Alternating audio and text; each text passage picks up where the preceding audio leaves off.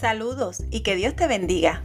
Esto es Buenas Nuevas para Todas, el espacio donde queremos bendecir tu vida ofreciendo herramientas de crecimiento espiritual y personal para que vivas la vida que Dios diseñó para ti. Así que, comencemos.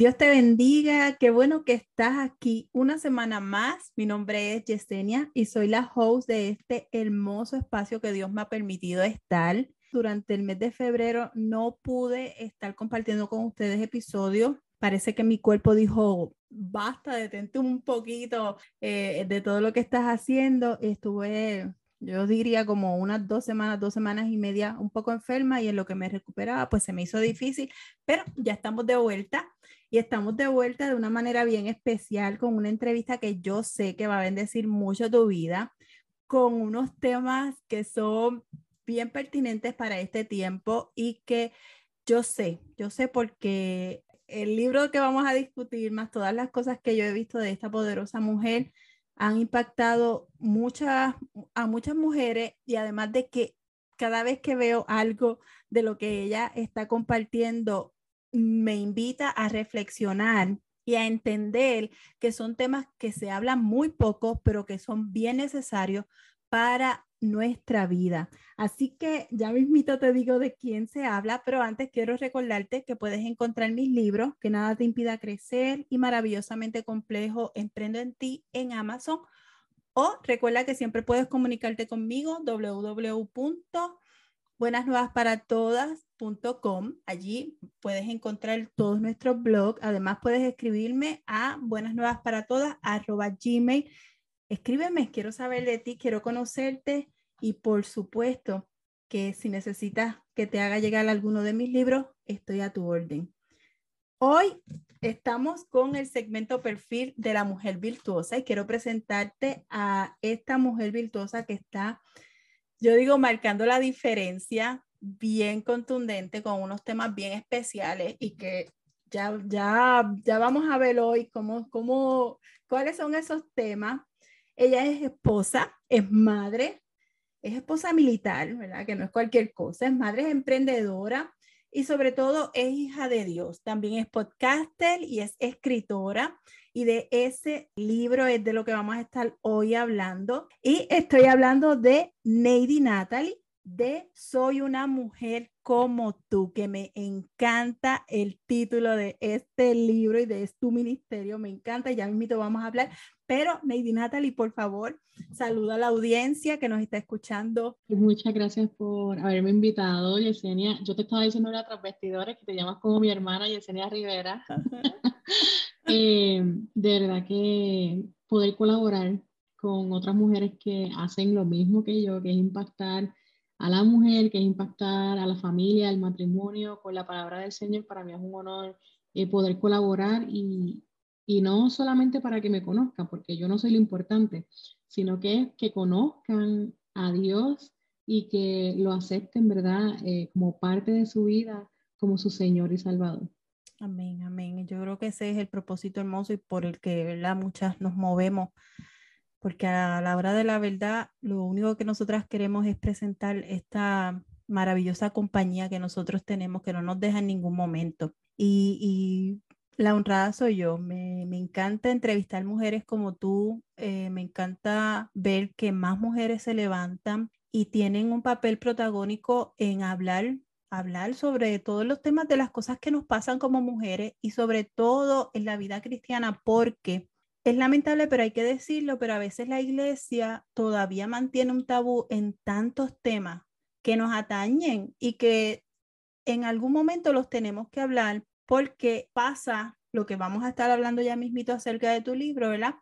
Que hay una serie de interrogantes, hay una serie de, de situaciones, de malestares, incluso de enfermedades que por no discutirse ese, eh, ese, tipo de temas en la iglesia, muchas mujeres se lo guardan, se lo callan, eh, pensando que es que algo anda mal con ellas y lamentablemente a veces son situaciones eh, biológicas o fisiológicas que tienen una explicación científica, médica y que se pueden tratar pero como está ese tabú dentro de las iglesias, pues muchas mujeres no se atreven a hablar sobre estos temas.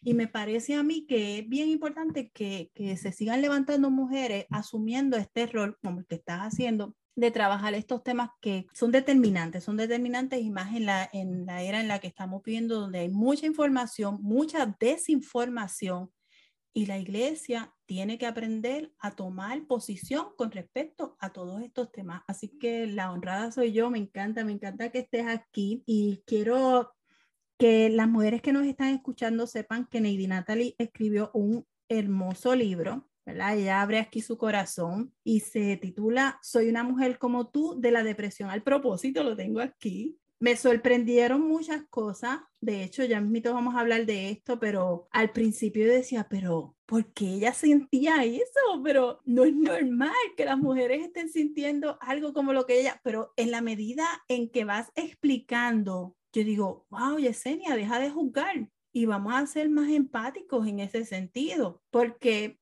el hecho de que a mí no me haya pasado algo semejante no quiere decir que no pase. Y en la medida en que me fui adentrando en el libro, dije, wow, Señor, definitivamente son temas que hay que hablar y que estoy segura de que no eres, no fuiste la primera, no serás la última y que ahora mismo hay mujeres que nos están escuchando y que deben estar pasando por muchas cosas semejantes a la que a la que tú describes en este libro.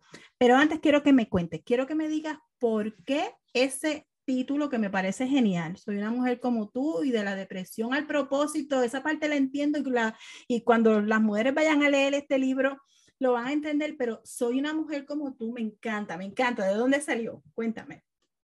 el, el título del libro salió porque mi emprendimiento se llama Soy una mujer como tú.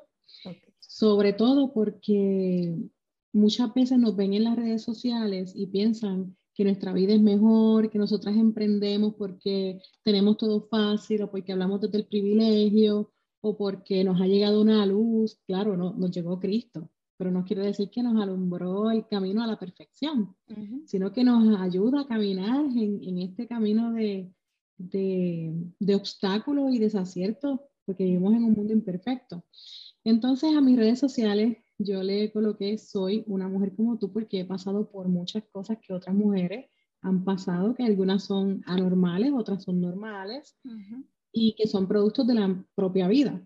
Eh, entonces, en mi libro, no solamente, como habrás leído ya, pues no solamente se trata sobre mi depresión eh, posparto, mi depresión durante el embarazo, sino que también yo toco temas de mi niñez, de mi propia crianza con mi mamá, de mi desarrollo eh, psicosocial como adolescente.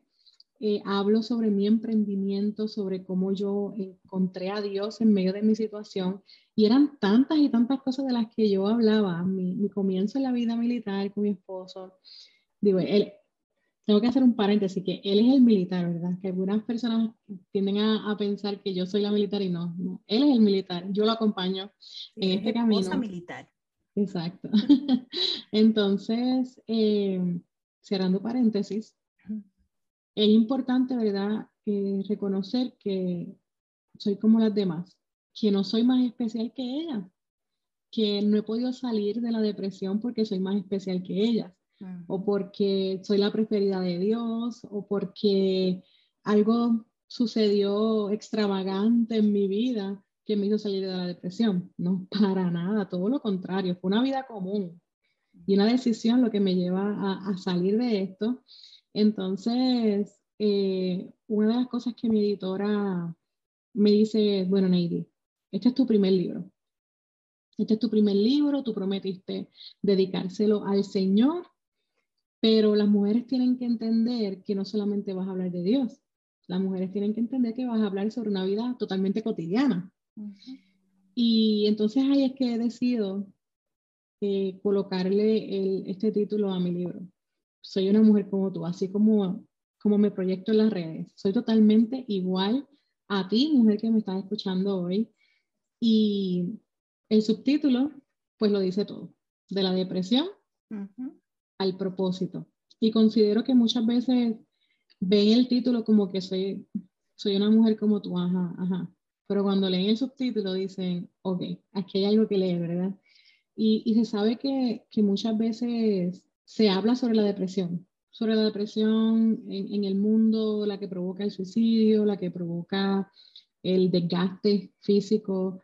Se habla mucho sobre la depresión, pero muy poco se habla sobre la depresión en etapas maternales. Y, y esto es algo que no es nuevo, siempre ha existido, pero no se habla de una manera genuina como la que tomé para, para poder escribir mi libro. Y de manera bien valiente, de manera bien valiente porque cuando, cuando tú tocas un tema como no me enamoré de mi hijo cuando lo vi, cuando tú dices algo como eso, yo sé que tú sabías que te ibas a exponer a juicio.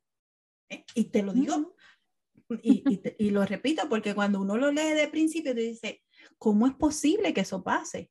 Pero en la medida en que vamos adentrándonos en el libro, nos damos cuenta que no es que no quisieras amar a tu hijo, no es que no querías enamorarte a primera vista, de hecho lo estabas esperando, estabas esperando ese clic que hiciera que, tu cuerpo, tu mente y, y, todo tu ser tan pronto lo vieran y pasara eso pero no sucedió. Y decirlo, especialmente decirlo en el libro, es bien valiente en el sentido de que estoy segura de que no eres la única persona a la que le ha pasado eso, no eres la única mujer a la que le ha pasado eso. Y no todas tienen la valentía para admitir, no me enamoré de mi hijo cuando lo vi. Al contrario, no, porque lo que espera la sociedad es que yo diga, sí, tan pronto lo vi, lo amé, mi vida cambió y todo fue mejor. Y hay muchas cosas en la maternidad que son hermosas, pero hay muchas cosas en la maternidad que no nos gustan.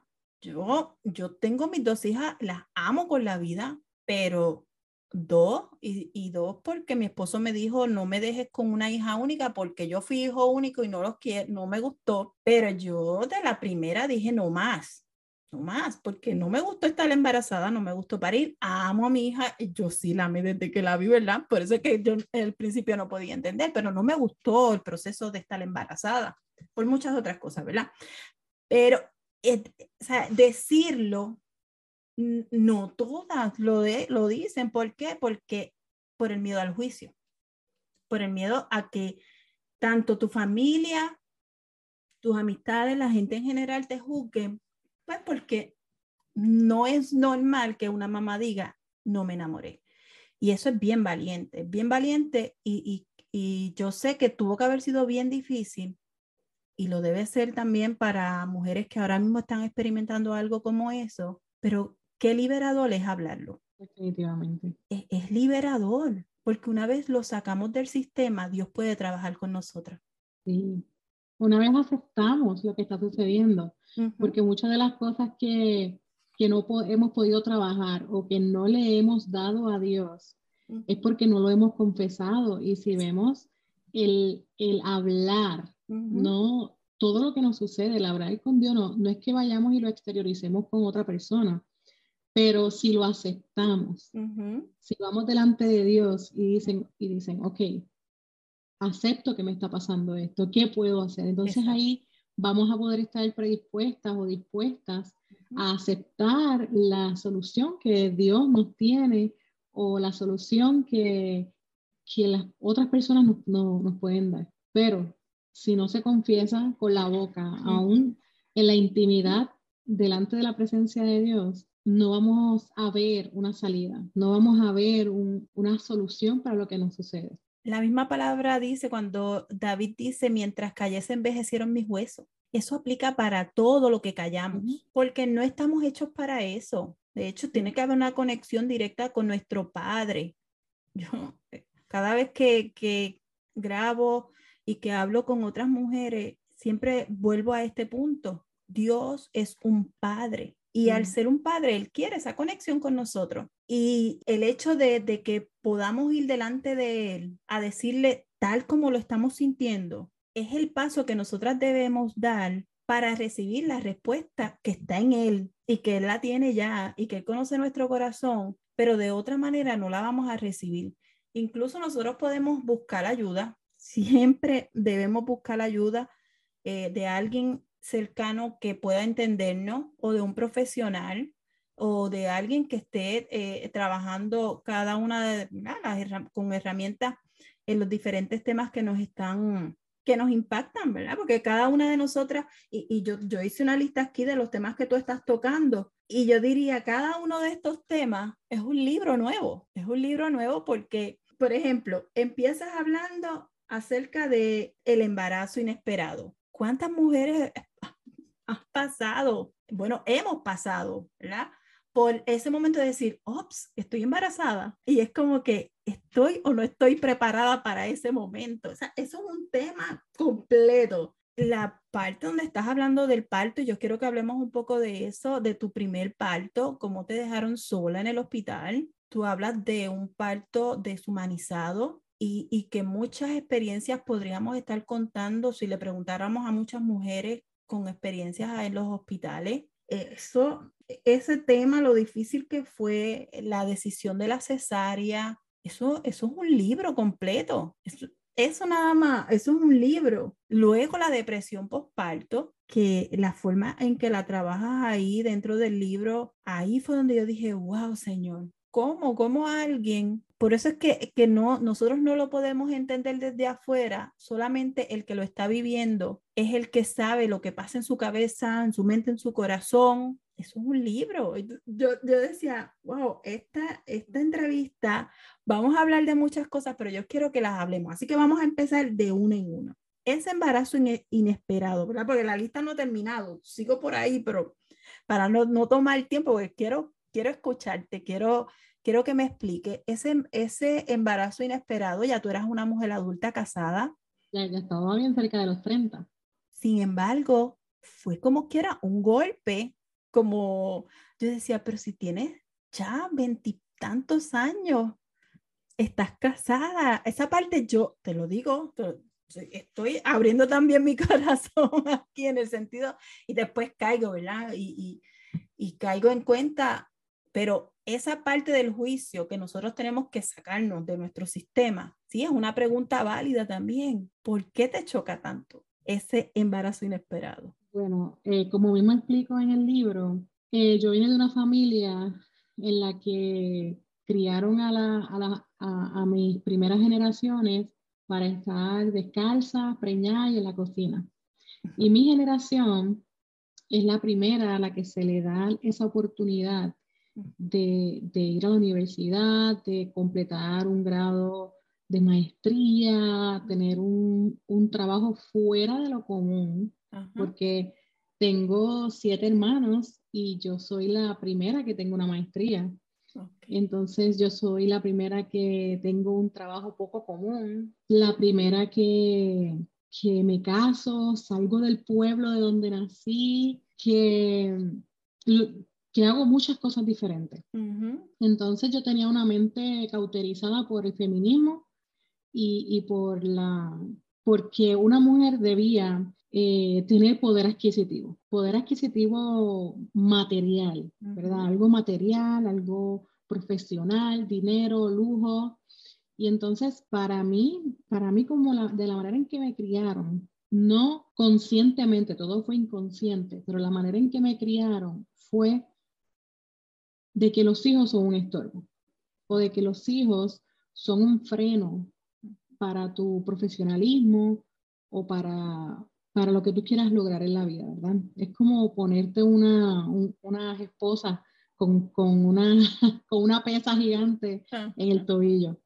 Entonces, cuando uno está casi 30 años socializado de esa manera, pues imagínate, cómo de un día para otro tú vas a dejar de, de pensar en eso.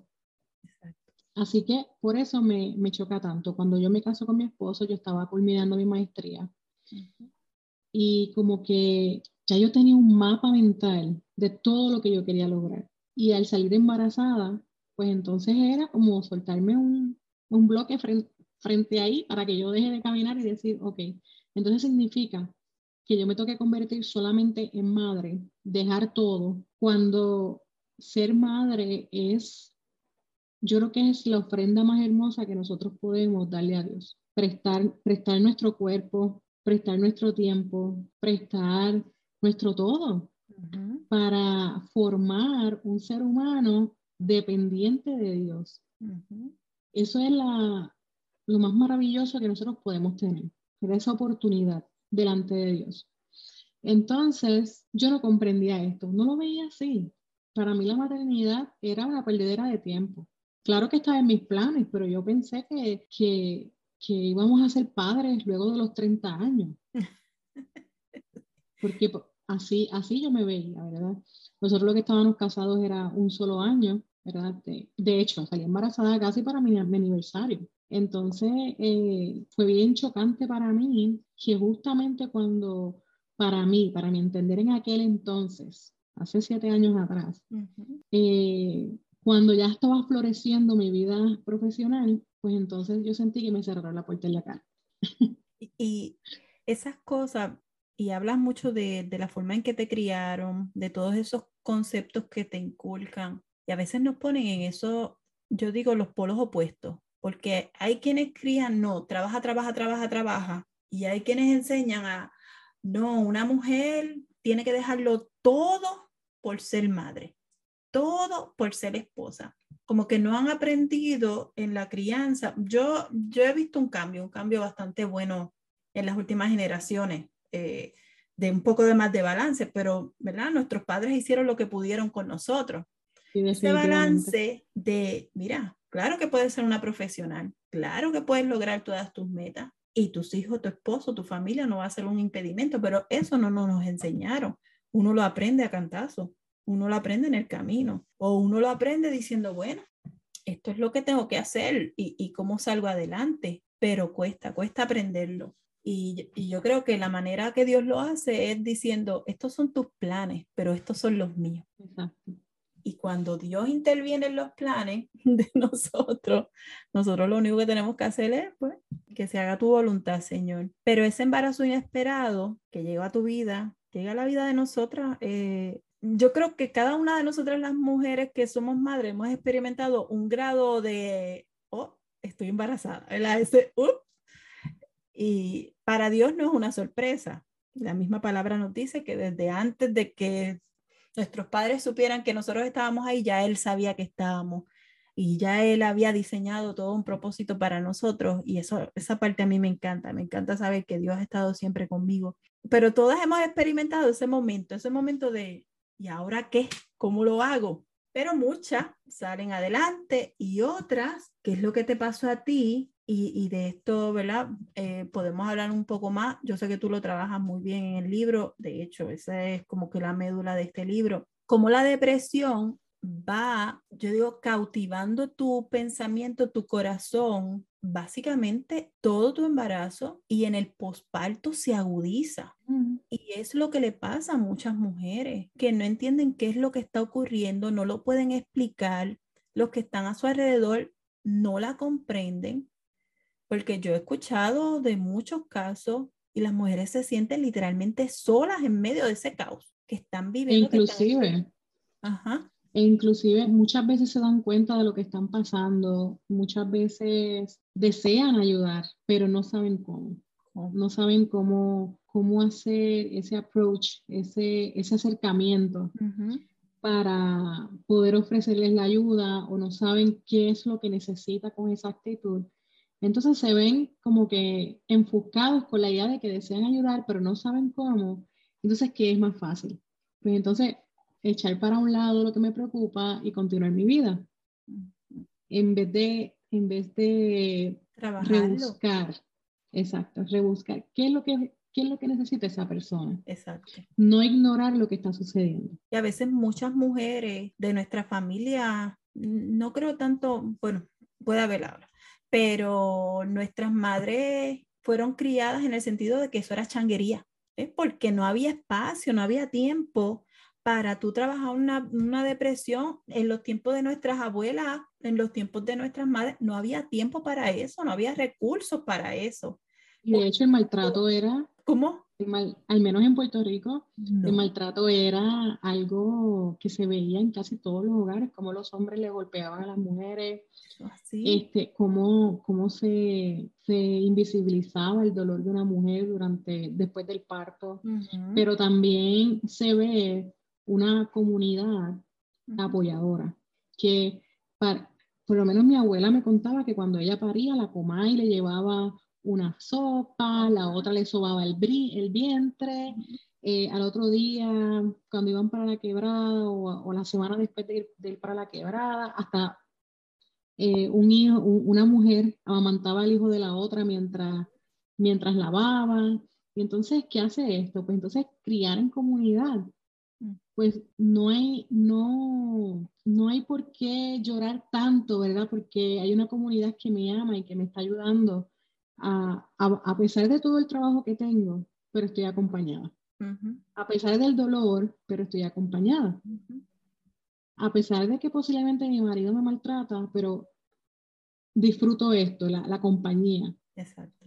Y, vemos mujeres que posiblemente sí estuvieron enfermas de, depresión postparto, pero o no se dieron cuenta o tuvieron un apoyo externo de, de su hogar, ¿verdad? fuera de su hogar que les ayudó a continuar y a, criar eh, ese bebé. Sí, ¿no? lo que está después de, nuestras abuelas, pero la generación de nuestras madres, la siguiente. Yo tengo 48 años, o sea, la generación de nuestras madres que ya salían adelante solas, que ya parían menos hijos, que trabajaban, no, esos temas no se hablaban. Eso de que no, porque a una mujer le puede dar depresión durante el embarazo y se agudiza con el postparto, eso no se habla, eso no se hablaba. Y se habla muy poco ahora. Y se habla menos en la iglesia, que es donde más se debería hablar, porque es donde más deberíamos empatizar, donde más deberíamos estar viviendo ese tiempo de comunidad. Ya no estamos en los tiempos de antes, donde las mujeres de la comunidad venían a ayudarte, pero estamos viviendo en tiempos de comunidad como iglesia y eso no se habla, no se trabajan esos temas. Y es triste porque cuando, cuando yo leí el libro y vi todas las cosas que pasaron, yo decía, wow, ¿cuántas mujeres están viviendo esto ahora mismo? Pues yo diría que muchas y deben estarlo viviendo en silencio, llorando a lo mejor después que todo el mundo se acuesta, ahí ella llora, o cuando todo el mundo se va, ahí ella llora y no sabe qué hacer, muchas veces no sabe lo que le está pasando, no sabe a quién pedir ayuda, porque es como tú dijiste al principio, se habla de la depresión, pero no la depresión dentro del aspecto maternal ni del posparto. Y yo creo que eso es, es, dentro de todo lo que, lo que podemos encontrar del libro, que vamos a seguirlo hablando, pero es muy valioso que entendamos el, el hecho de que hay algo que está dentro de nosotros que no está bien mientras estamos embarazadas. Claro que puede pasar en cualquier momento, ¿verdad? Pero específicamente bajo este tema, pues hay que aprender a identificar lo que el cuerpo nos está diciendo. Y es uno de los temas que tú trabajas de cómo, cómo aprender a identificar qué cosas te están estorbando, por decirlo así, dentro de tu proceso, cuando debería ser algo no fácil, pero bonito. No es sencillo estar embarazada, no es sencillo. No, no hay nada que se compare a ese momento. Pero aún así es un momento único, es mágico, estás esperando cosas, estás sintiendo cosas como mujer. Pues si, si hay cosas difíciles que están pasando en tu vida y que no sabes explicar, hay que buscar la ayuda porque hay una explicación para todo. Y está eh, eh, en el sentido de, de, de, identificar la depresión, la depresión durante el embarazo y posparto que después se agudiza háblame de ese parto sola, súper difícil. Yo, yo tuve una experiencia con una de las enfermeras que trabajó mi primer eh, parto, que yo recuerdo que el médico me mandó de la sala de, la oficina, me dijo, estás de parto, ve a sala de emergencia, me dio el referido y llegué a la sala de emergencia y la enfermera que estaba encargada de prepararme sus buenas tardes, porque ya era más de, de mediodía, fue yo no sé por qué tú estás aquí porque tú no estás de parto. Y yo, primeriza, le dije, yo tenía 24, 20, 24 años. Yo le dije, yo no vine sola, el médico me envió aquí. Eso fue mi, mi única respuesta.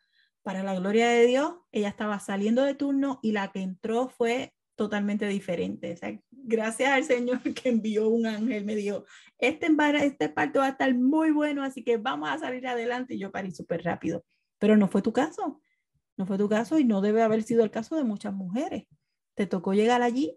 Definitivamente, eh, y eso es algo que está pasando, bueno, que, que siempre ha pasado, que de unos años para acá ha pasado mucho más y durante la pandemia peor. Eso fue, sí, muchísimo peor porque entonces le quitaron los pocos derechos que hemos luchado, ya se los han quitado casi todos durante la pandemia a la mujer que va de parto. Entonces, eh, mi parto fue duro, fue difícil, no solamente por, por los maltratos ¿verdad? Que, que sufrí en el hospital, sino más porque en todo tiempo me robaron el, sentido de la seguridad. Eh, de que yo estaba segura o que estaba acompañada, o sea, me, no le permitieron a mi esposo ni a mis hermanas quedarse en el hospital conmigo. Eh, estuve unos dos días antes de, entonces dar algo hospitalizada en observación. Eh, el momento o sea, en que se da la, la noticia de, de, la cesárea, que fue una cesárea, ellos dicen que fue de emergencia, pero me dejaron más de cuatro horas esperando por una cesárea de emergencia. Y la manera en que me dicen que me tienen que hacer la cesárea, yo digo que, que es la, de la peor manera, porque entonces, si ya me habían robado la seguridad, entonces me secuestraron a mí también. Como que estás aquí, nadie te puede ayudar, ¿es esto o esto?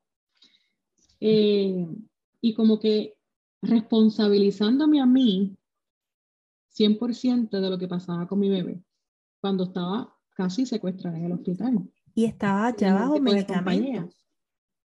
Sí, estaba ya bajo medicamentos porque ellos trataron de controlarme las contracciones. Wow.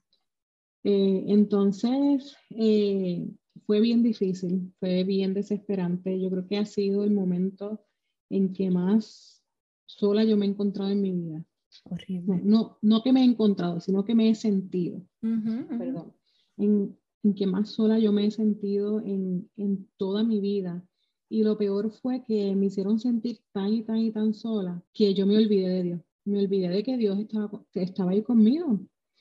Y, y, yo eh, sí oraba a Dios, yo sí le decía, Señor, pero todo era con duda. ¿Qué va a pasar conmigo? Y lo único que le pedí a Dios, Señor, que, que mi bebé no se muera. Eso fue lo único que yo, que yo le pedí a Dios en ese momento realmente. Eh, yo como que no me importaba yo, sino era que mi bebé no se muriera. Entonces tenía ya yo estaba eh, deprimida. Algo que, que mi ginecóloga ni le importó, ni se dio cuenta y eh, no me, no me prestaba atención, ¿verdad? En, en cuanto a esas cosas, no, no prestaba atención. Entonces, ella no, no me preguntó cómo yo me sentía, cómo yo estaba, qué yo pensaba, no. Simplemente era la decisión que yo tenía que tomar en ese instante y se acabó. Entonces, eh, este, este trato tan robótico de los hospitales no, nos roban, nos roban todo, ¿verdad? Nos, nos roban la seguridad, nos roban el, el disfrutar de traer vida al mundo. Y hay muchas mujeres que hoy en día no quieren volver a tener hijos pero no es porque no disfrutaron su embarazo o porque no disfrutan ser madre, es simplemente por no tocar un hospital o, o por, por, no, simplemente por no estar embarazadas de nuevo, no pasar por ese proceso de, de dar a luz, porque las traumaron, están traumadas, punto. Entonces, asimilan o comparan que traer un, un hijo al mundo es el proceso más horrible que hay en la vida. Y realmente no es así. Sí, trae dolor, sí, en el momento te desesperas porque cuando tienes a tu bebé en brazos te das cuenta de la super responsabilidad que tienes en la vida, pero no es algo catastrófico porque a la misma vez te das cuenta de, wow, de vida. y, y, que mira qué bello este bebé o, o, wow, lo que salió de mí. O sea, todo este muchachón salió de mí, ¿verdad? Pero el trato que se da durante ese momento tan sobrenatural, porque es que el nacimiento de un bebé es sobrenatural, es dado por Dios. Ese trato es fundamental para la maternidad, fundamental para ese bebé, fundamental para la familia, es fundamental.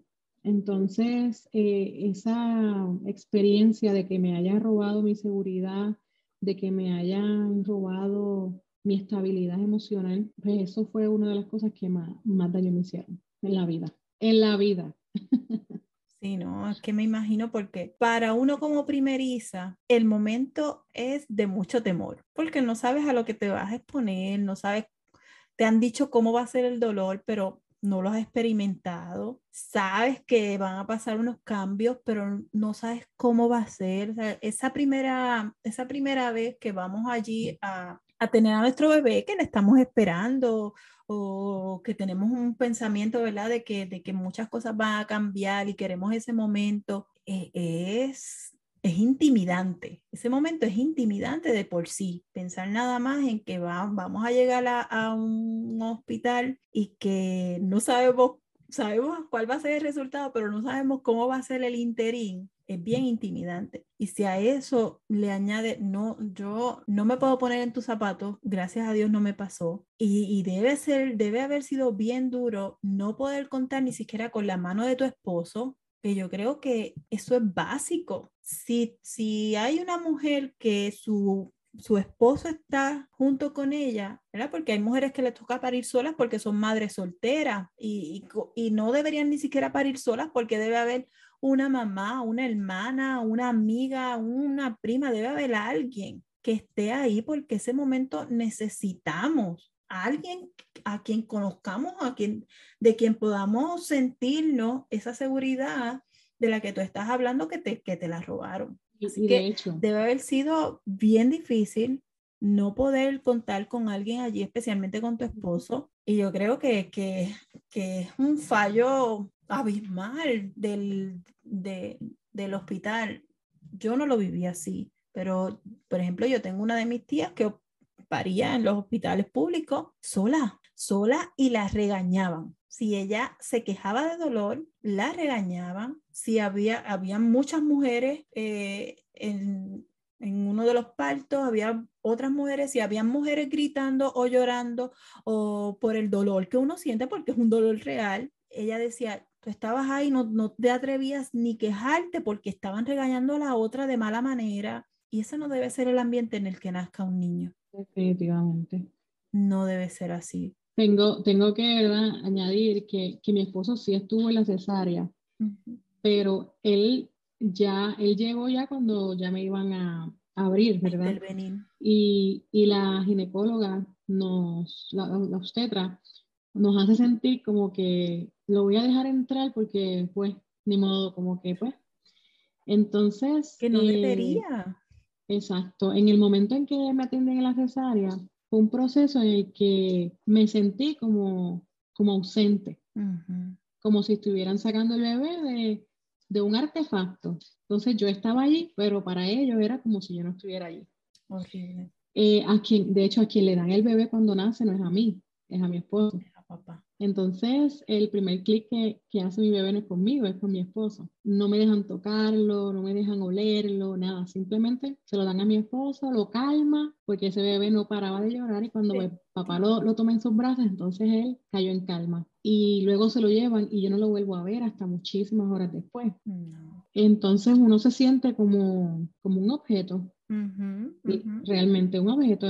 Me sacaron el bebé y ya, no, no es ese proceso hermoso, aunque sea una cesárea, que, que debo decir que una cesárea es una cirugía mayor, mayor. Uh -huh. que no es una manera normal de traer hijos al mundo, aunque el sector hospitalario y farmacéutico les ha hecho pensar a las mujeres que ya es normal hacer una cesárea, pero no es anormal uh -huh. traer, al, traer al mundo a través de cesárea a un bebé. Eh, es una cirugía mayor, te abren siete capas. Y no lo digo para asustar, ¿verdad? A, a, las, que, a las que nos estén escuchando que sean primerizas. Pero es una realidad. Pero es una realidad. Y entonces, no es solamente la operación. Es que cuando tú sales de allí, tú tienes que cuidar a ese bebé como si tú... No estuvieras... Eh, hubieses ido un día de playa con, ay, me, ay, me llegó un bebé. Entonces, eh, pregúntenle a alguien que acaba de, donar un riñón si les permiten hacer algo. Pregúntenle a alguien operado del corazón si les permiten hacer algo.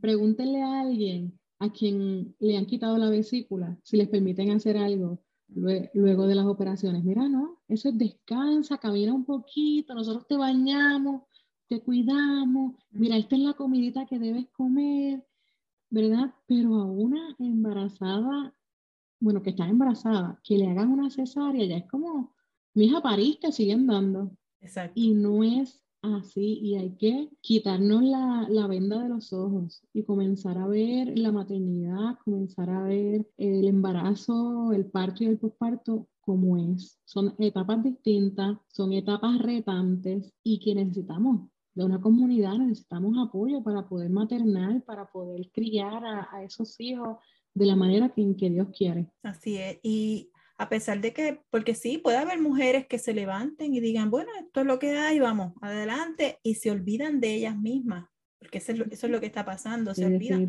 y lo pueden seguir, pero no es la norma y no es, lo de, no es lo que debería estar pasando, porque como tú lo dices, hay unas etapas que se tienen que concretar, además de que hay un bebé, la familia cambió, la mujer cambió, el bebé que está experimentando todo lo que, lo que es nuevo, porque llevaba nueve meses ahí dentro guardadito en la oscuridad, en la seguridad, y ahora no. Entonces todo está cambiando y debe haber como e, esa red de apoyo de la que ahorita estábamos hablando y que a veces eso dura como que unos, unos cuantos días y después todo el mundo se olvida.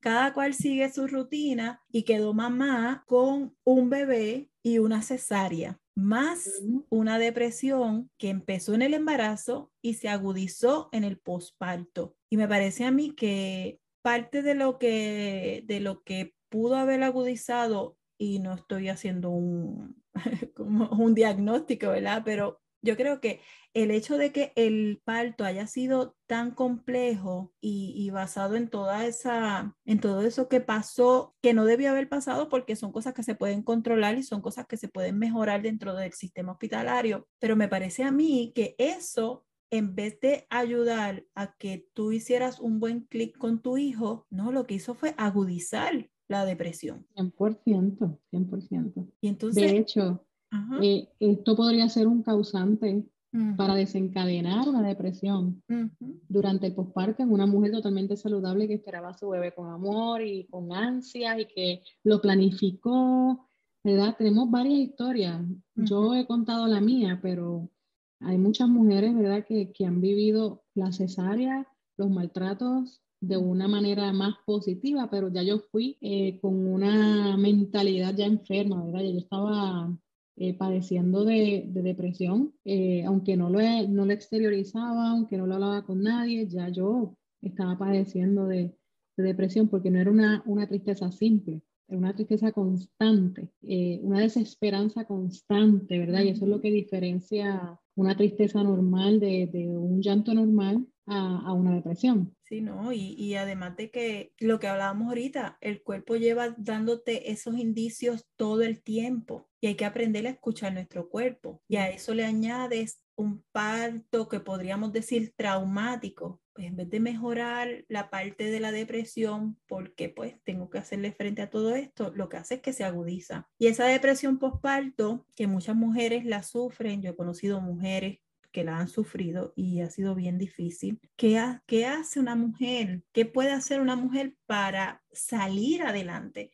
Porque ya bebé está ahí, ya la vida le cambió para siempre, ya de una manera u otra hay que seguir adelante por el bien de ella como individuo, como mujer, como madre, por el bien del bebé, por el bien de su casa. ¿Qué hace una mujer que tiene todo este panorama y como tú le pasó, no hice clic con mi bebé, no cambió para bien, todo esto se agudizó? ¿Qué hace? ¿Qué hace una mujer para combatir todo eso? Bueno, yo lo que recomiendo es que si estás embarazada te prepares con estrategias, educación, buscar personal de apoyo, planificar quién va a estar contigo a tu lado, aunque no estén contigo en el parto, que mira, te esperen en casa y, y planificar ese, ese posparto, que de hecho es una de las cosas que yo me dedico hoy en día, ayudar a la mujer a planificar su posparto para minimizar todos los trastornos mentales en la mujer. Pero si ya estás ahí, si ya tienes a tu bebé, si ya estás deprimida, pues puede hacer varias cosas. Y lo más poderoso que una mujer puede hacer es hablar. Hablar sobre lo que le sucede. No pensar, ay, porque a lo mejor esto se me va a pasar después. Mira, no esperes a después porque la depresión es como una bola de nieve.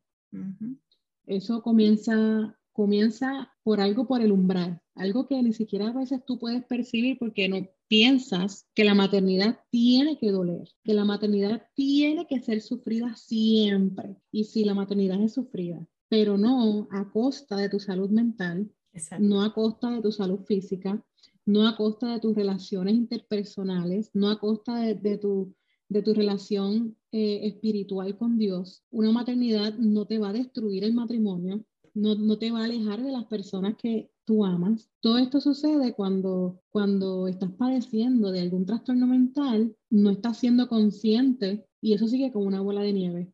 Mm. Hasta que un día piensas en que quieres quitarte la vida. Oh, sí. Entonces, eh, ¿qué puede hacer? Hablar. Número uno, hablar. Eso es infalible. ¿Y con quién podemos hablar? Pues mira, con alguien que sea de confianza. Si esa persona no te escucha, si esa persona te toma a menos, intenta con otra persona hasta que, ese, hasta que alguien te escuche, porque a veces nosotras, dentro de toda esa tristeza y esa desesperación que sentimos, decimos, mira, esta era la persona que yo amaba, con la que yo contaba, y me, me está diciendo que eso se me va a pasar, o que, o que no, no sea tan changa, o que hay que seguir para adelante, hay que echarle pecho a la situación porque ya ni modo, mm. porque esos son los comentarios que más se hacen. Si esta era la persona con la que yo contaba, entonces pues ya no tengo más nadie. Mentiras del diablo, sí tienes, sí tienes personas que se interesan por ti. Tienes que seguir hablando con las personas. Me pasa esto, me siento así, me siento triste, no, no sé por qué, tengo ganas de llorar todo el tiempo. Mira, muchas mamás piensan que llorar los primeros dos veces, dos meses, perdón, después del embarazo es normal. Mira, eso no es normal. No lo es. Puede ser que las primeras dos semanas después de tu embarazo, de tu posparto, ¿verdad? Durante tu posparto, esas dos primeras semanas de posparto. Sí, a veces uno llora, como, como dice el reel, sí, a veces lloro, a veces grito, ¿verdad? puede ser que uno llore porque es que eso es una etapa totalmente nueva, abrumadora y a veces no recibimos la ayuda. pero, que tú estés... Puede ser de cansancio, el llanto puede ser de no sé cómo se hace, el llanto incluso puede ser de me, me dejaron sola y no sé qué hacer, pero no es un llanto de estoy bien triste, que no sé cómo levantarme, no tengo ánimo de hacer nada, ni siquiera quiero coger a mi bebé. O sea, esas son las alertas Definitivamente. Entonces, hablar, no cansarte, no, no, no cansarse de, de, buscar a alguien que te escuche. Eh, cuando hablemos con el ginecólogo, decir la verdad de cómo nos sentimos. Muchas mamás temen que le quiten a los hijos, temen que los las metan en un hospital psiquiátrico, ¿verdad? Eh, pero si tienen que ponerte en un hospital psiquiátrico algunos días, pues no le temas a eso. Hay muchos servicios que son ambulatorios que tú solamente vas al hospital un día y luego y después regresas a tu casa. Exacto. ¿Verdad? Entonces, eh, es bien importante saber todas estas cosas para que rompamos con los mitos y podamos buscar ayuda. Otra cosa que, que podemos hacer, que yo siempre lo recomiendo, es escribir.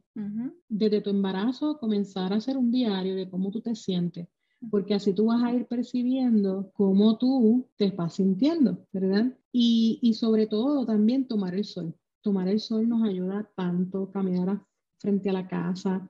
Hay investigaciones, de hecho, que demuestran que las mamás que salen con sus recién nacidos a caminar, aunque estén padeciendo de depresión postparto, se mejoran muchísimo más rápido que aquellas que no salen de sus casas, aún con tratamiento psiquiátrico o tratamiento terapéutico. Entonces, el caminar fuera de la casa, tomar el sol, no solamente ayuda a que salgas de tu casa, te despejes, mejores tu estado de ánimo, sino que también ayuda a que mamá pase un tiempo diferente con bebé y que entonces tu visión sobre la maternidad cambie diariamente. Algo que yo les recomiendo muchísimo, pero muchísimo a las mujeres y a, los padres también, porque los padres también pasan por depresión postparto, Sí, eh, habla muy poco de eso. Sí, pero el 10% de los hombres pasa por depresión postparto. Wow. 10% es mucha gente. Entonces, eh, es importante que dejen una muda de ropa siempre lista, siempre. Antes de acostarte a dormir, dejar una muda de ropa lista y al otro día vestirte, no, no quedarte en, en pijama todo el día si tu deseo es salir de la casa. ¿Para qué? Para no tener excusas de que al otro día, porque no estoy vestida, porque estoy cansada, porque no quiero ni mirar en el closet lo que tengo, pues el día antes prepara una mudita de ropa, mira, no, no tienes que súper mega vestirte bien, ¿no? Simplemente ponerte un pantalón, una camiseta y salir. Exacto. No tienes que preparar una muda de ropa como si fueras para el mall o para una fiesta, no. Es simplemente dejar una ropa lista para que al otro día no tengas excusa de nuevo de quedarte dentro de la casa, porque lo que no accionamos no se completa. Eso es así. Entonces, hablar, entonces salir de la casa, entonces escribir nos ayuda muchísimo, no solamente a conocernos a nosotras mismas, eh, a pasar un tiempo con bebé diferente, sino también a interesarnos por nuestra salud mental y a mejorar y poder salir poco a poco y sobre todo, ¿verdad? Eh, buscar ayuda de Dios, orar a Dios, Dios, Dios no rechaza un corazón contrito y humillado. Dios está atento a la oración del que sufre. Y si tú estás en ese sufrimiento tan profundo que te apaga tu voz, que no puedes, no tienes ni deseos de hablar, entonces piensa, piénsale, con, piénsale a Dios, ¿verdad? Eh, comienza a orar desde tu mente. Habla con Dios porque Dios sí escucha. Yo estoy viva el día de hoy, estoy aquí hablando contigo porque Dios me escuchó. Y yo soy el testimonio de que Dios sí escucha. Y si alguien sabe cómo nos sentimos, ese es Dios. Definitivamente. Ese es Dios porque el Espíritu Santo mora en nosotros. Por lo tanto, Él está en contacto directo con nosotros, sabe lo que estamos sintiendo. A veces nosotros mismas no podemos explicar lo que nos pasa y vamos delante de la presencia del Señor y el Señor nos revela qué es lo que nos pasa, porque Él nos conoce y sabe qué es lo que nos está pasando y nos va a dar una alternativa. Y, yo, es, esa anotación yo la, yo la escribí por aquí porque yo creo que la, la, mejor respuesta que, que, que tú recibiste en medio de todo tu proceso es que Dios siempre estuvo ahí. Dios siempre estuvo. Ayer yo estaba escuchando una predicación que el, el predicador decía, Dios es un Dios que no cambia, pero no quiere decir que, que Él no cambia en el aspecto de que la religión se queda como es siempre, ¿no? Él no cambia en que Él es un Padre justo, fiel, en eso Él no cambia. No se pone viejo, no es más joven, sigue siendo el mismo Dios que estuvo con David, con Abraham, con Moisés, es el Dios que va a estar con nosotros, que no nos va a dejar, que si dijo algo de nosotros, eso se va a cumplir. Entonces, nosotros tenemos que aprender a declarar que Dios está, que las cosas van a mejorar, pero nosotros tenemos que ser intencionales en, en estar nosotros conectados con el Señor, en ser nosotros los fieles a Él, porque Él va a seguir siendo fiel a pesar de nuestra infidelidad, a pesar de que nosotros nos desconectamos, a pesar de que nosotros dudamos en nuestros procesos de si Él está o no está. Y el, el, predicador decía eso y yo decía que mucho tiene que ver con lo que hoy vamos a hablar, porque es eso, es el hecho de que la situación va a ser caótica. Y en este momento estamos hablando de un proceso de maternidad. Van a venir otros tantos procesos. Cuando tus hijos sean adolescentes van a venir unos procesos diferentes. Cuando sean adultos van a venir otros procesos. Cuando tú estés caminando con tu esposo a lo largo de tu matrimonio van a venir procesos, van a seguir pasando cosas, pero Dios siempre va a ser el mismo, siempre va a estar ahí, se va a mantener fiel. Por lo tanto, ¿a quién nosotros podemos ir? Primeramente a Dios. Y Dios va a traer a nuestra vida las personas que nos van a ayudar a salir de, de ese proceso o de esa situación en la que estamos. A mí me gusta mucho el hecho de que tú enfatizas en la educación. Y yo creo que ahí está la clave tenemos que educarnos a nivel espiritual porque la palabra tiene, contiene todas las respuestas a nuestra vida, están ahí en la palabra. Esa primera educación, nosotros directo con la palabra la tenemos que tener. Pero me encanta el hecho de que todo el tiempo tú estás trayendo una, una bibliografía, una referencia de, páginas o de lugares a donde podemos acudir para buscar información adicional de, de artículos que son científicos que los podemos contactar. Y me gusta en ese sentido porque no podemos dejar que la ignorancia sobrepase lo que nos está pasando. No, pues algo nos está pasando, pues nosotros tenemos que buscar una respuesta a eso que nos está buscando y la respuesta está en la educación, cómo nos educamos. Me encantó el hecho de que tú dices, para mi segundo embarazo me preparé, me eduqué, porque no iba a llegar en las mismas condiciones en las que llegué a mi primer embarazo. O sea, nos puede pasar una vez, pero dos, tres veces. No, no podemos seguir cayendo en lo mismo y mucho menos por falta de educación. Y todo ese proceso te ayudó eh, a ese segundo parto, yo digo, y tú también lo trabajas como que esa fue tu, tu segunda oportunidad, ¿verdad? Y, y, me encanta cómo, cómo, cómo lo trabajaste, ese nuevo embarazo, ese, esa nueva oportunidad. Pero mira, Neidina, Natalie, yo necesito, ¿verdad? que le digamos a nuestra audiencia, porque yo creo que nosotras vamos a tener que dividir esta entrevista en dos. Ya casi vamos a estar una hora aquí hablando y hay muchos temas todavía en la mesa porque quiero que hablemos acerca de ese cambio de lugar donde tuviste que moverte con tus hijos, con tu familia, con tu esposo, y ya mismo te vamos a saber de todo eso. Vamos a hablar de, de cómo la depresión otra vez vuelve, se asoma un poco a tu vida con esos cambios, pero cómo los enfrentaste, cómo ese cambio de mentalidad y aceptar lo que Dios había dicho de ti se iba a cumplir de una manera u otra y cómo entonces pasas de la depresión al propósito. Así que lo vamos a dejar hasta aquí. Y la próxima semana vamos a tener la segunda parte de esta entrevista que está, yo no quiero que se la pierdan porque está buenísima, hay muchas cosas. Tienen una semana para mandar a buscar este libro maravilloso que lo pueden conseguir donde, Neidy Natalie. Ahora mismo es um, a través de amazon.com. Allí está disponible, eh, accesible Para, para la mayor parte de los países.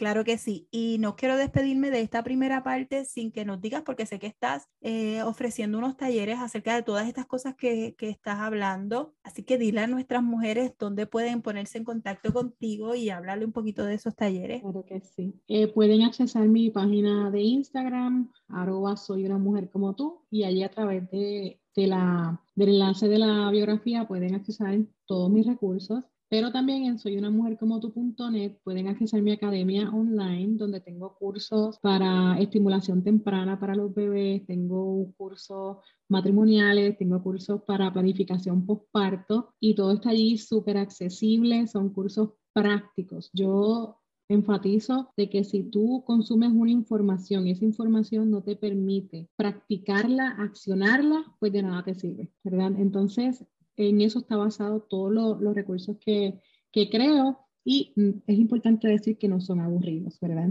Entonces, allí están disponibles para ustedes en soy una mujer como tú.net. Perfecto, perfecto. Así que si quieren ponerse en contacto con Neidy Natalie, soy una mujer como tú en Instagram. Allí le pueden escribir en la bio. Ustedes pueden acceder a sus, a sus cursos. Está toda la información no quiero que se pierdan la segunda parte de esta entrevista porque de verdad que está buenísima y todavía hay muchos temas. Vamos a hablar un poco de la intimidad en la pareja y cómo, cómo la podemos trabajar y de lo que está haciendo Nady Natalie en sus redes. Así que Dios te bendiga, Dios te guarde. Espero que este episodio haya sido de bendición para ti. Sé que ha sido así porque se han trabajado temas que son muy importantes Sabes que puedes conseguirnos buenas nuevas para todas en Instagram, en Facebook. Así que nos vemos la próxima semana con la segunda parte de esta hermosa entrevista. Si te gustó, compártela con otras mujeres que yo sé que necesitan recibir esta palabra. Dios te bendiga.